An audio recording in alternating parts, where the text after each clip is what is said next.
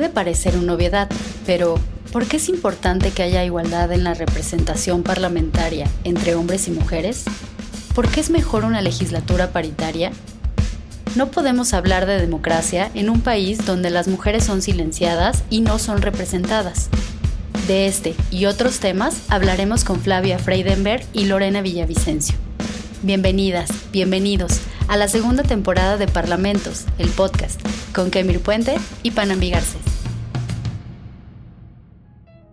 Bienvenidas, bienvenidos a un nuevo episodio de Parlamentos, el podcast. Soy Kemir Puente y estoy acompañado por Panambi Garcés. Hola Panambi.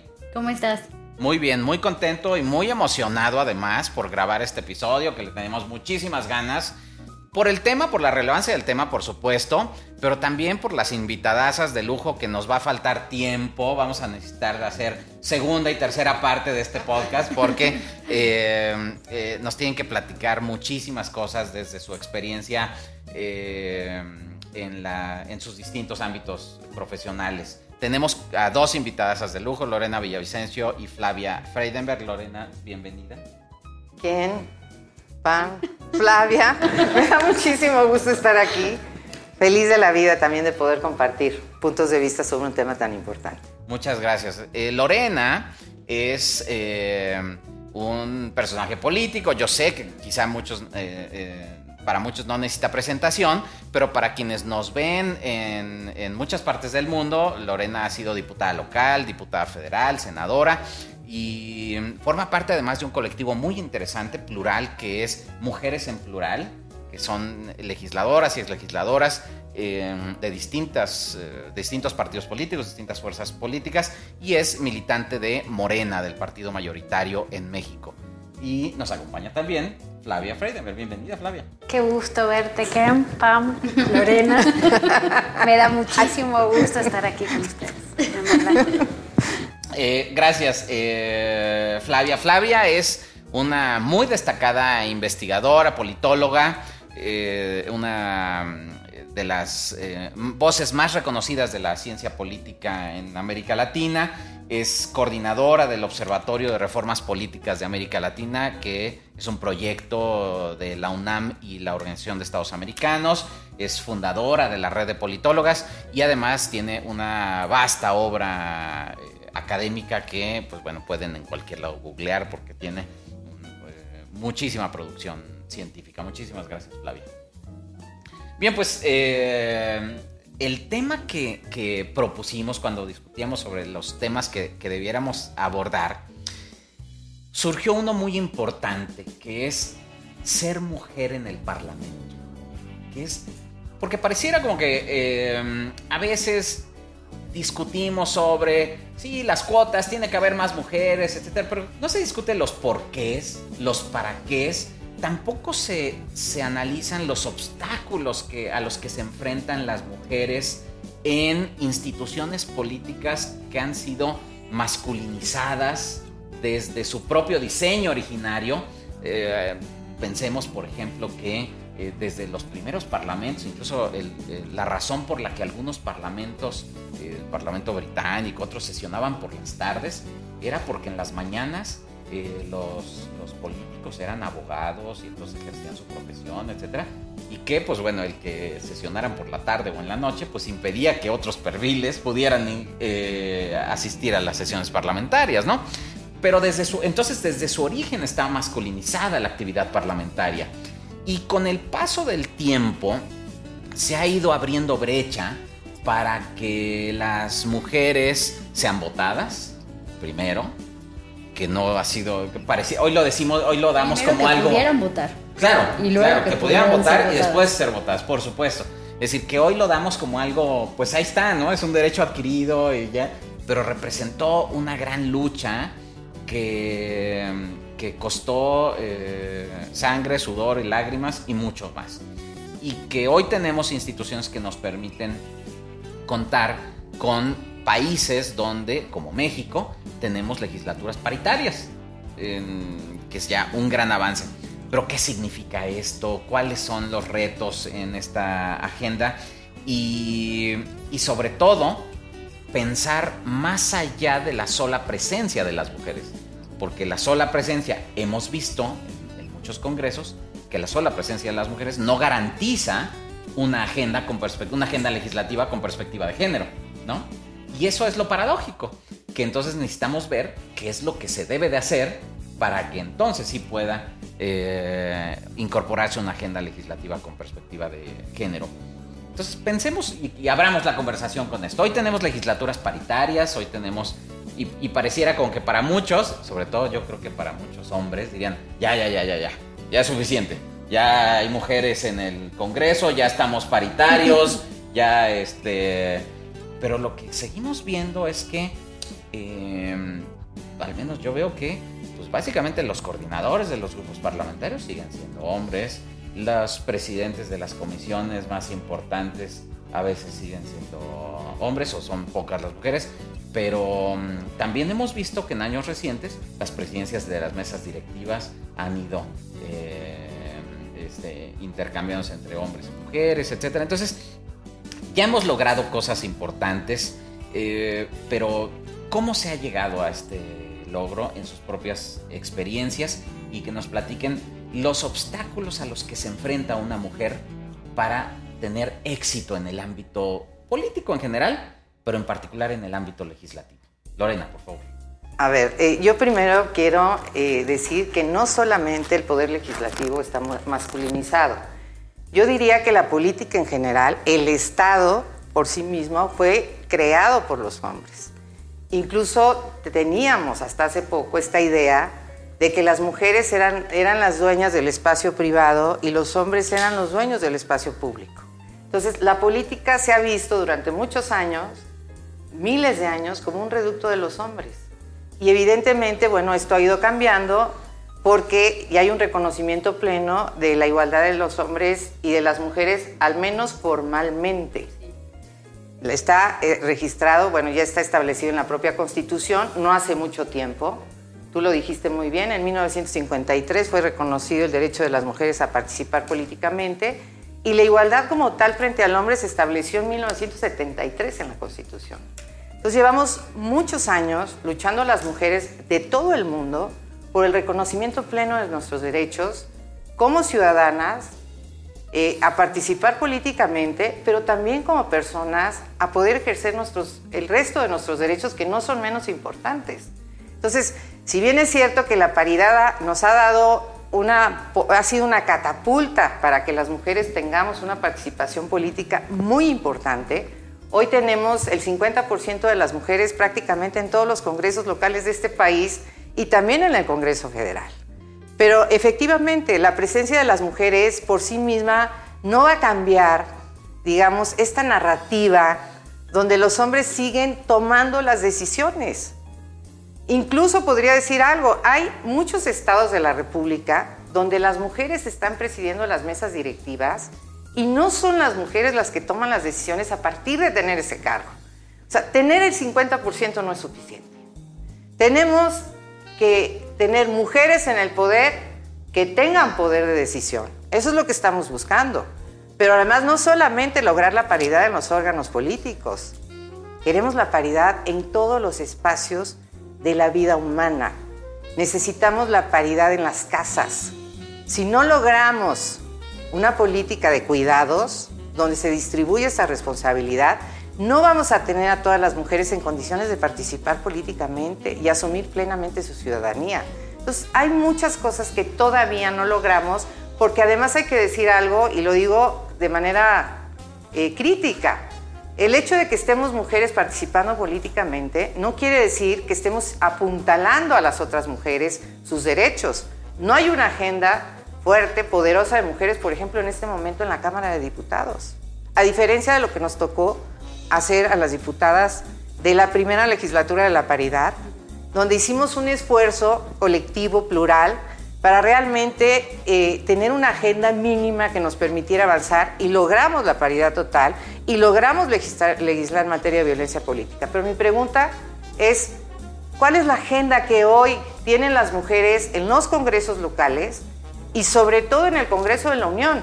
Y nada más termino diciendo, es increíble, pero hay mucho más energía, mucho más convicción, mucho más fuerza hoy en las legisladoras locales apuntalando iniciativas para reformar y, garantizar la igualdad de derechos entre hombres y mujeres, para, para tener el tema de la violencia y para, y para fortalecer la paridad también en, en otros niveles de gobierno que en el propio Congreso Federal. Es absolutamente paradójico cuando tenemos ya una enorme oportunidad de no solo incidir, sino decidir y tener una agenda propia.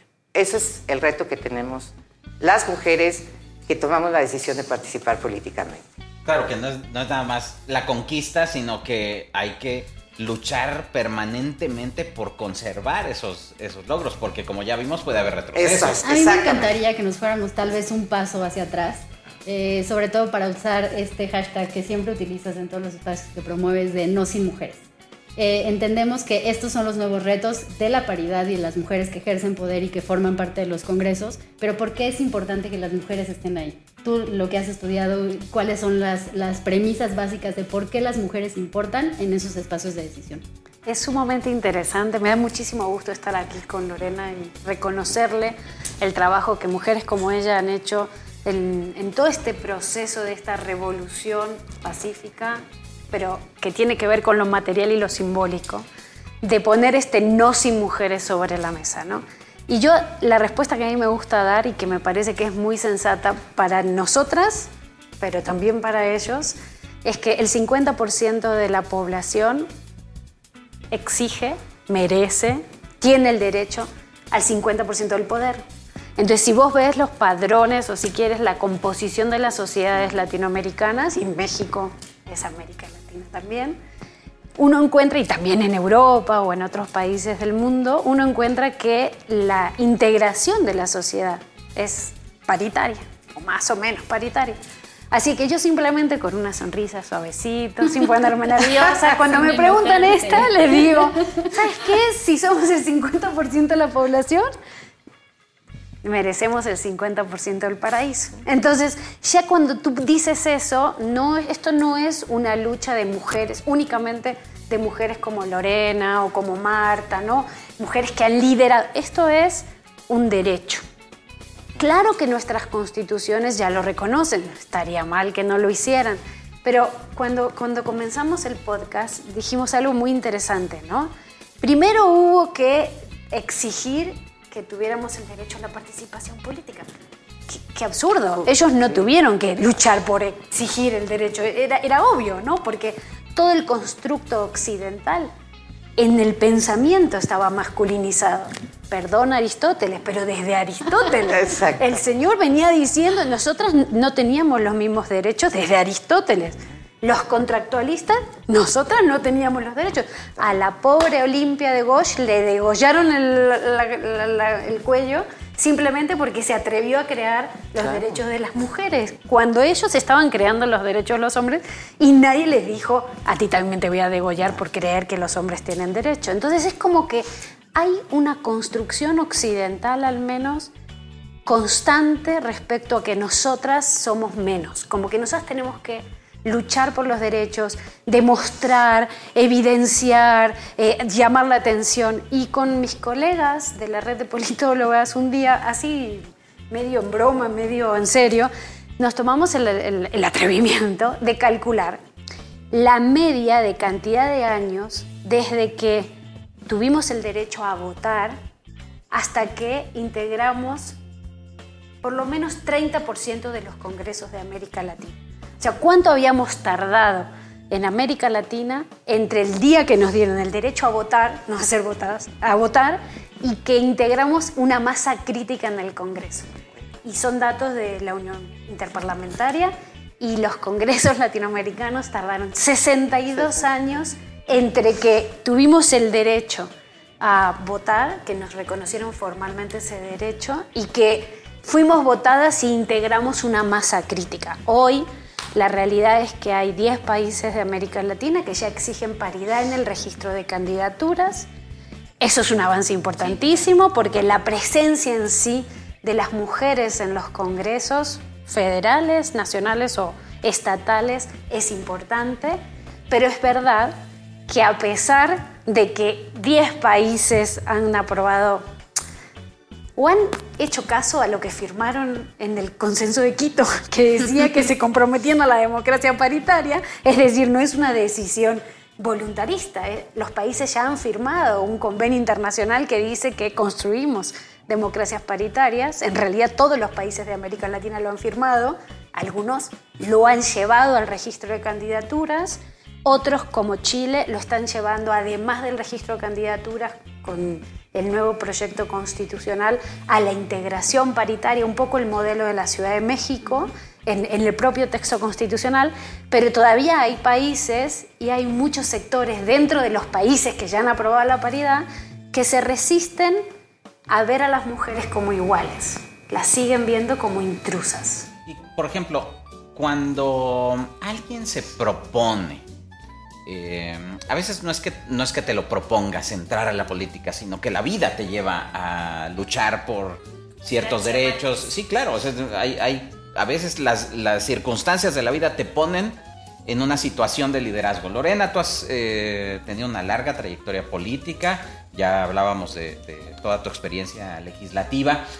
¿A qué obstáculos se enfrenta una joven que tiene inquietudes políticas y que pretende encabezar una causa justa? Y, en, este contexto en el que pues, los partidos políticos, las tradiciones, las reglas no escritas eh, representan también un obstáculo para el éxito en el ámbito político, porque bueno, tú eres una política exitosa que, se ha desarrollado eh, profesionalmente en el ámbito político, pero no todas han tenido esa posibilidad. Eh, a mí me parece que las mujeres en general, no solo las que deciden hacer política, se enfrentan para desarrollar su proyecto de vida se enfrentan a muchos obstáculos. Porque las mujeres estamos, somos vistas por, todavía por una cantidad muy importante de hombres y mujeres que consideran que tenemos, que nuestro principal proyecto de vida es la reproducción, por ejemplo, o hacernos cargo de las labores del hogar, de los cuidados, en fin, que nuestro proyecto de vida está en función de los demás y no y, no hay esa, esa posibilidad para muchas mujeres, desafortunadamente, que puedan desarrollar sus proyectos de vida. Cuando tú decides como mujer política, mujer eh, académica o en cualquier espacio tomar tus propias decisiones, es ahí donde te enfrentas a muchos obstáculos. Y bueno, pues uno de ellos, eh, eh, lo regulamos claramente, es el tema de la violencia política. Específicamente para quienes tenemos un cargo pues simplemente siempre nos ponen obstáculos, primero para que no lleguemos a los mejores espacios. ¿sí? Y, hemos ido avanzando y venciendo estos obstáculos. Y afortunadamente tenemos hoy una legislación que nos permite no tener un obstáculo para hacer una campaña, para tener espacios adecuados donde podamos competir, para reelegirnos, para participar políticamente. ¿Dónde empiezan esos obstáculos que no se ven? Pero cuando estás habitando ese espacio que es la política, los percibes tus opiniones no valen lo mismo que las opiniones de los hombres. Tú no puedes participar en las mismas condiciones en la tribuna que los hombres. No puedes hacerlo en temas fundamentales, como pueden ser que no son estrictamente de mujeres, sino que son de todo el país. Tú no puedes presidir la Comisión de Presupuesto de Hacienda, eso le corresponde a los hombres. Y en el fondo también no puedes tomar las decisiones sobre lo que ocurre, estamos hablando del caso de los parlamentos. Entonces, en este caso específico tenemos un tema que para mí es fundamental. La Junta de Coordinación Política es el espacio construido normalmente con representaciones de hombres, los clubes de Toby famosos, donde se toman las decisiones de qué iniciativas van, quiénes van a, presidir las comisiones importantes y evidentemente, eh, les digo, depende de la legislatura y también depende de las mujeres que están participando en esas legislaturas y su compromiso claro con el tema de la paridad. Porque en, nuestra legislatura sí tuvimos presidencias en comisiones muy importantes, tuvimos la, presidencia de la mesa directiva en el Congreso, en la Cámara de Diputados, y tuvimos representación de mujeres en la Junta de Coordinación Política. El hecho de tener una sola mujer nos permitió avanzar en un conjunto de iniciativas, que además debo hacer un, pequeño eh, comercial. E, esto se debe a un grupo de mujeres, la verdad, que tuvimos la visión de, sentarnos y tomar la decisión de hacer una agenda plural. hay que romper con estos, esta barrera también de los partidos, porque los partidos en el fondo son los que controlan todo.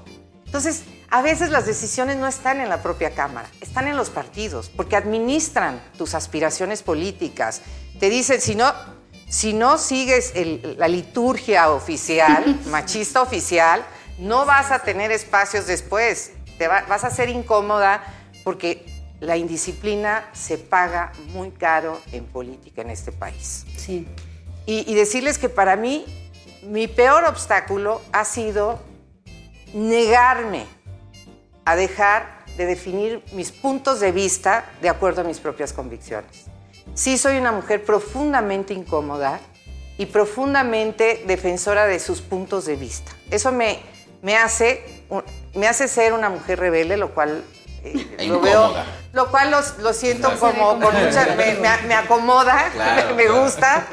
Y la verdad es que eso es lo que hace falta. Falta ser más disruptiva y sobre todo cuando tenemos un movimiento feminista, que además quiero hacer un reconocimiento enorme, porque muchas de las cosas que hemos logrado en los parlamentos se debe a esa eh, a la pujanza, a la fuerza del, movimiento feminista en este país y en el mundo, a las académicas que también han aportado sus, sus, eh, eh, sus, conocimientos y hemos empujado juntas. No somos la pieza clave las mujeres que hacemos política. Yo diría que avanzamos más las mujeres políticas en la medida que tenemos un movimiento feminista que está pujante, socialmente hablando.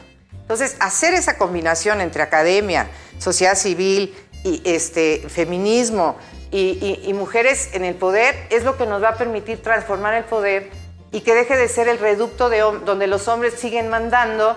Y yo diría, las mujeres tenemos la gran meta, esa es mi opinión personal, y la voy a poner algún día sobre la mesa, necesitamos también cambiar el modelo presidencialista, que de suyo es patriarcal, es, es machista, es misógino, es reproductor de todo lo que... es Exactamente, es vertical y creo que debemos de pensar ya en un sistema parlamentario que, donde las decisiones se tomen de manera colegiada y, y donde empecemos a hacer una política distinta, porque el presidencialismo no, no, es un reflejo, claro, de lo que ya no queremos ser. Y que viene, retomando el comentario de Flavia, de una tradición eh, sumamente machista, sumamente que tiene una visión diferente de las, de las mujeres. Pero bueno, querías puntualizar. No, quería eh, apuntar, fortalecer lo que acaba de decir Lorena en una cuestión. Una diferencia de México en perspectiva comparada es precisamente lo que está diciendo Lorena la articulación de estas mujeres políticas con una, nosotros les llamamos coalición amigable al género, ¿no? Que incluso hay, hay hombres también en esta coalición, ¿no? Porque hay jueces, magistrados que aprendieron a, juzgar con perspectiva de género, que nos ha ayudado muchísimo, ¿no? Muchas veces decimos los derechos los conseguimos a golpes de sentencias y algunas de esas sentencias han sido de hombres que, que comparten esta idea. México se caracteriza por esta articulación muy interesante y mujeres en plural ha sido clave en esa articulación.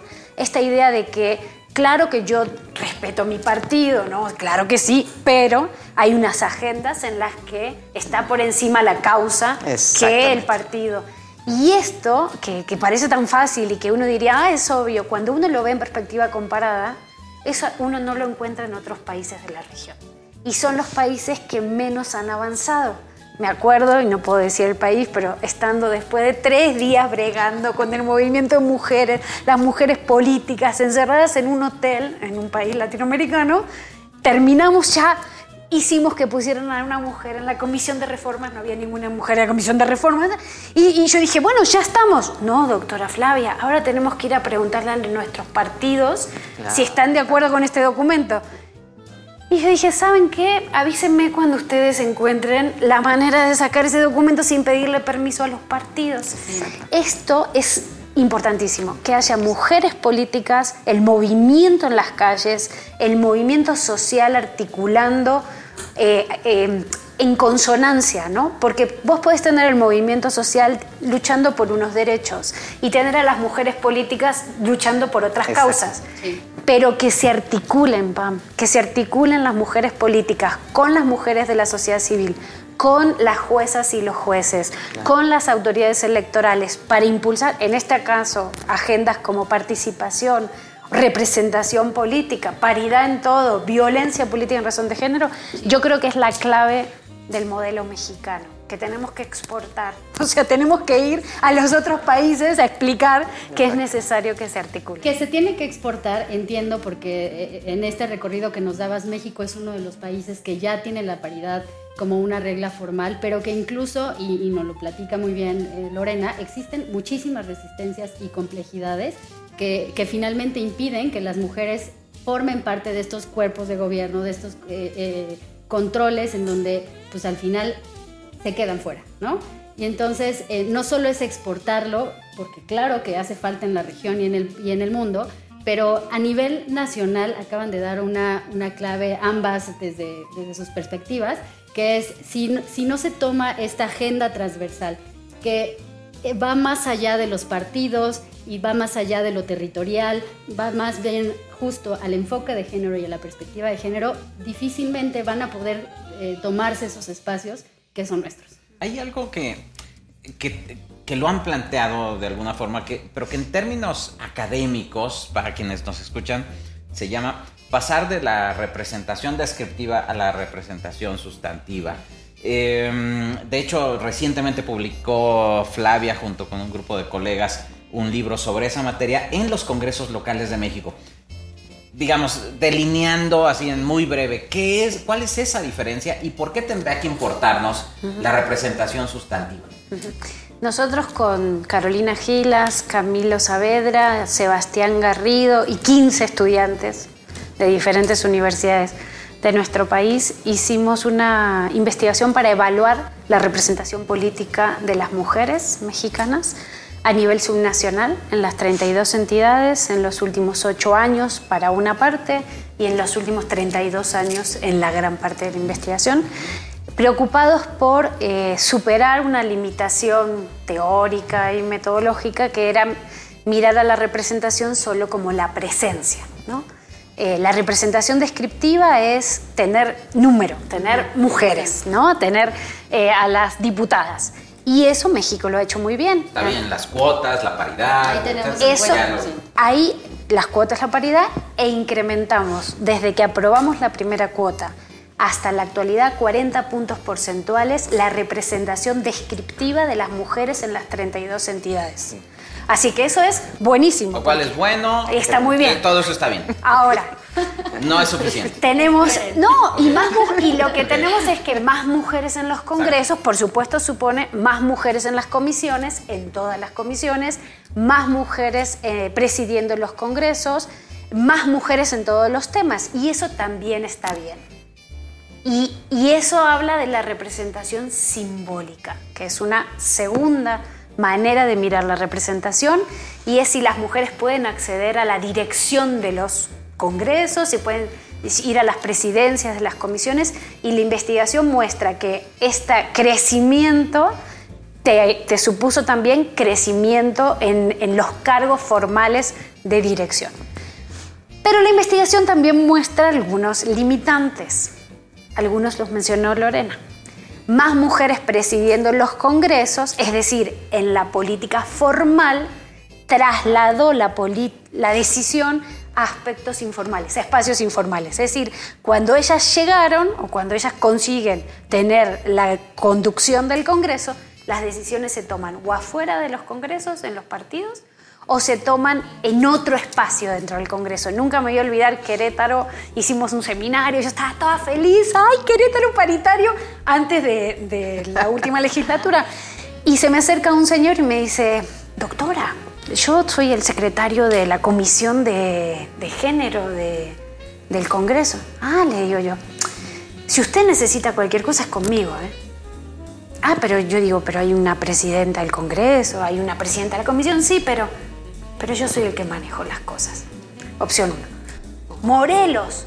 Morelos creció 70 puntos porcentuales la cantidad de mujeres presidentes del Congreso. Entonces, yo fui a Morelos, dije, wow, presénteme a la presidenta del Congreso. No, es presidente.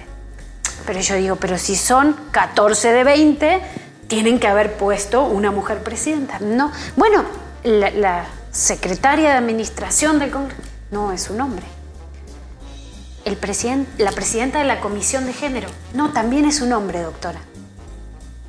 La legislatura, la anterior, eran todos, los, los poquitos hombres que había seguían controlando la legislatura de Morelos. Esto fue lo que dio origen a nuestra investigación, para mostrar que puedes tener mujeres ejerciendo los cargos, pero no teniendo el poder para tomar decisiones. Y esto que dijo Lorena, que es muy importante. No se trata solo de tener más mujeres, que eso es importante en sí mismo, la representación descriptiva, sino mujeres con poder para tomar decisiones, la representación simbólica. Y ya voy a la tercera parte, y es, tenemos más mujeres, tenemos más mujeres activas, pero nosotros cuando fuimos a evaluar la representación sustantiva, es decir, qué agendas, qué temas, qué políticas públicas impulsaban estas mujeres legisladoras en las entidades, evaluamos 24.397 iniciativas legislativas en ocho años y encontramos que de las 24.397, solo 4.000 pueden ser clasificadas como feministas. Es decir, que tienes más mujeres en los congresos, pero no tienes una agenda de género. Es verdad que se han aprobado eh, o sea, un porcentaje importante de esas 4.000 eh, iniciativas legislativas que se presentaron que pueden ser consideradas como feministas, pero esas agendas es muy interesantes que se aprobaron tienen que ver con paridad en todo y con violencia política en razón de género. Que son iniciativas muy importantes, por supuesto que sí, pero que vienen por armonización legislativa. Es decir, que es este mandato constitucional de que los estados tienen que acomodar, digamos, sus normas a lo federal. Y son agendas vinculadas al partido dominante. Es decir, que las agendas que se han aprobado dentro de esas 4.000, que son poquitas, digamos, pero las que se aprobaron, vienen con un mandato de un partido dominante. La evaluación entonces da cuenta de que nos, hay que hacer un llamado a la atención en tres sentidos. Primero, que más mujeres en, en los escaños no significa más agenda feminista. Que cuando vos abriste el sistema, claro, y eso es democrático, entraron todas. Entraron las que son feministas y entraron las que son conservadoras. Y claro, tienen tanto derecho las feministas como las conservadoras en una democracia a negociar, impulsar agendas pero claro, yo siempre les digo a las mujeres políticas, ustedes no se olviden que si ustedes están aquí es porque un movimiento feminista estuvo detrás de ustedes para que ustedes pudieran acceder. Pero cuando tú ves las pujas de intereses en los congresos subnacionales ¿no? de los estados, lo que encuentras es que las mujeres tienen más dificultades, aquellas que son feministas, en impulsar esas agendas y de conseguir aliadas feministas. Hicimos una encuesta a 108 legisladoras de los estados y lo que nos decían es que para ellas el costo de llamarse feminista dentro de sus estados era muy alto y que se estigmatizaban aún más y que los obstáculos los tenían adentro del propio Congreso de otras mujeres legisladoras, conservadoras o que no se quieren llamar feministas, de los hombres por supuesto, pero sobre todo de sus partidos políticos que no tienen la agenda de género ni que están cumpliendo con el mandato constitucional de políticas públicas con perspectiva de género. suena, Lorena? Sí. Yo, yo, quiero decir, yo quiero agregar un elemento que también es muy importante. No solamente nos falta elaborar iniciativas con perspectiva de género y, feministas, que es lo que, que anhelamos quienes somos feministas, sino tenemos una ausencia de presupuesto para sustentar las políticas públicas para lograr la igualdad sustantiva entre hombres y mujeres. Ese me parece que es un tema fundamental. El Congreso para mí, y, quiero aprovechar para, contestar algo, algo que, surgió como pregunta, eh, yo creo que el poder transformador, el poder más importante y más representativo es el poder legislativo. Ahí están, ahí concurren la diversidad de opiniones del país, Ahí se construyen las reglas de convivencia, las reglas de organización del poder, en fin, y también se establecen los derechos que se deben de garantizar para todos, para la ciudadanía en general, hombres y mujeres. Pero además también el Congreso tiene la obligación de definir los presupuestos. Y es ahí donde se definen las políticas de todos los gobiernos, las prioridades.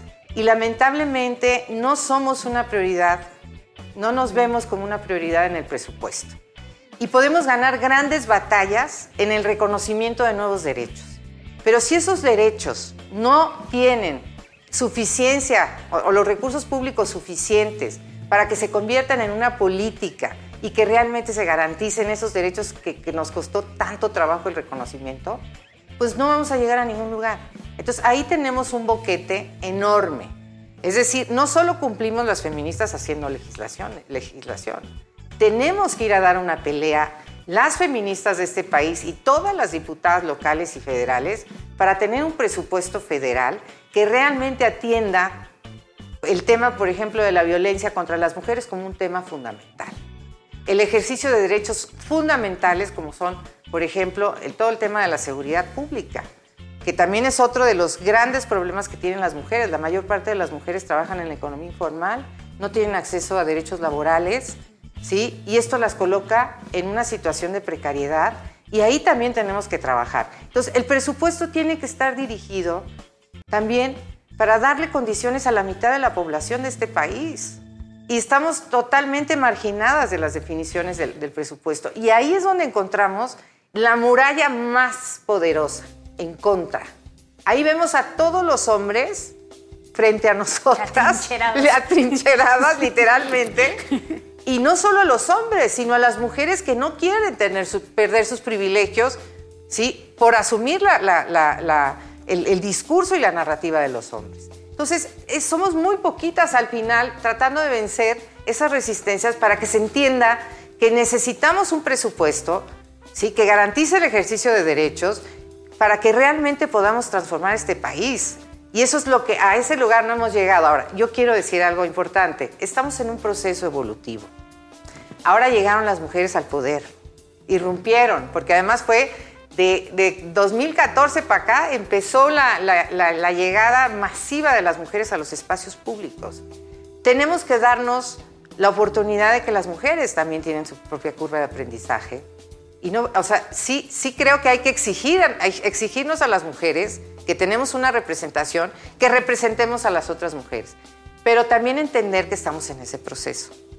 Si no, vamos a descalificar de inicio el tema de la paridad y no, y no nos conviene a nadie, porque la paridad es un instrumento fundamental para lograr la igualdad de derechos en la vida cotidiana. Es simplemente la representación política, que es sumamente importante, pero esto lo tenemos que trasladar a todos los espacios, a todos. Entonces, sí tenemos que, ser muy conscientes de que estamos en este momento, que efectivamente las diputadas locales, muchas, es, es su primera experiencia legislativa, ¿sí? que tienen como referente el Congreso de la Unión y que van con esta agenda, que todavía no tienen esa soltura para tomar sus propias decisiones, pero lo que sí les decimos es que no tenemos tanto tiempo, que llevamos un retraso histórico muy grande las mujeres para que nos reconocieran como ciudadanos. Yo no sé qué éramos antes, ¿eh? Efectivamente, como tú dices, no éramos ciudadanas, ¿qué éramos? O sea, estábamos prácticamente invisibles en la vida pública, lo cual es una ignominia, es, es, terrible pensar que estábamos hace muy pocos años atrás en esta condición. Entonces, hay que pelear fuerte por lo que tenemos, ¿sí? hay que mantenerlo, porque efectivamente hay grupos conservadores, antiderechos, que les gustaría que retrocediéramos, por ejemplo, en el tema de la capacidad de decisión, de, de decidir, que sería fatal. Total. De decidir. la misma paridad, de entender que hay derechos que pareciera que están consagrados, pero que siempre pueden estar en riesgo si grupos conservadores llegan a donde no tienen que llegar. Entonces tenemos que ser muy estratégicas, estar muy unidas las mujeres, y salvar nuestras diferencias, porque también no me gusta esto de que los feminismos nos estemos confrontando cuando tenemos una agenda que todavía no hemos culminado, que es la agenda por la igualdad. Entonces, necesitamos caminar juntas y aprovechar para decir, las mujeres hemos sido pieza fundamental no solo para que se visibilicen nuestros propios derechos, que somos la mitad de la población, también para que se reconozcan otros derechos de otros grupos, como es la diversidad. Y lo digo a propósito de que pues, estamos en, estas, eh, eh, en estos momentos en estos tiempos discutiendo estos temas también. Entonces las mujeres hemos contribuido de manera muy seria a la inclusión también de otros grupos que se identifican de manera distinta entre... Sí, con agendas tradicionalmente marginales. ¿no? Exactamente. Claro, por supuesto. Y, y finalmente, si pudiera esto mencionarse como un llamado a la acción o a la participación, que siempre nos gusta hacer en casi cualquier tema, eh, eh, pensar justo como lo acabas de decir perfectamente. Eh, México es uno de los países que ya tienen las reglas formales de la paridad, entender que hay muchas más dificultades que solo estar ahí, eh, promover que más mujeres participen y que además participen en temas estratégicos como es el presupuesto. Creo que eso es vital, que nos quitemos el miedo a meternos al número, a meternos a- al dato y entender que de eso depende que todo lo demás derive en acciones y no solo se quede en el papel. El presupuesto y la vigilancia de la ejecución del gasto. Exacto. Porque a veces sí luchan por el, por el anexo de, de género y al final hay que rendir cuentas de que sí efectivamente se destinó para lo que debía haberse destinado. Tal como predijimos, nos iba a faltar tiempo para seguir platicando sobre estos temas.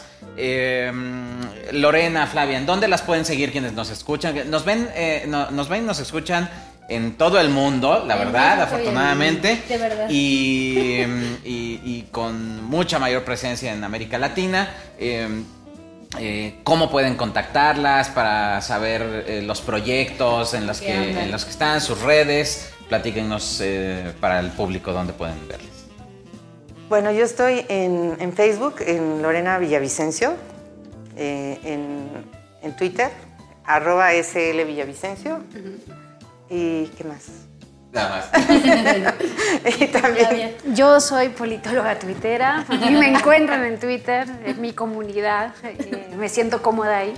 Eh, es arroba Flavia Frey y pueden seguir el observatorio de arroba Reformas Latam. Eh, tenemos canal de Spotify también para todos los eh, monitoreos de elecciones que hacemos cada vez que hay elecciones. Lo pueden descargar, lo pueden escuchar. Y mm, a la red de politólogas en arroba red de politólogas. Yo añadiría eh, algo. No, también nos pueden encontrar en arroba eh, rebeldes con causa. Claro, las mujeres en plural, por supuesto, sí, sí, sí. Eh, hacen falta más mujeres, eh, no solo más mujeres, sino más mujeres rebeldes también. Eh, Exacto. Y a nosotros nos pueden encontrar en Parlamentos P, en Twitter y en, y en Instagram.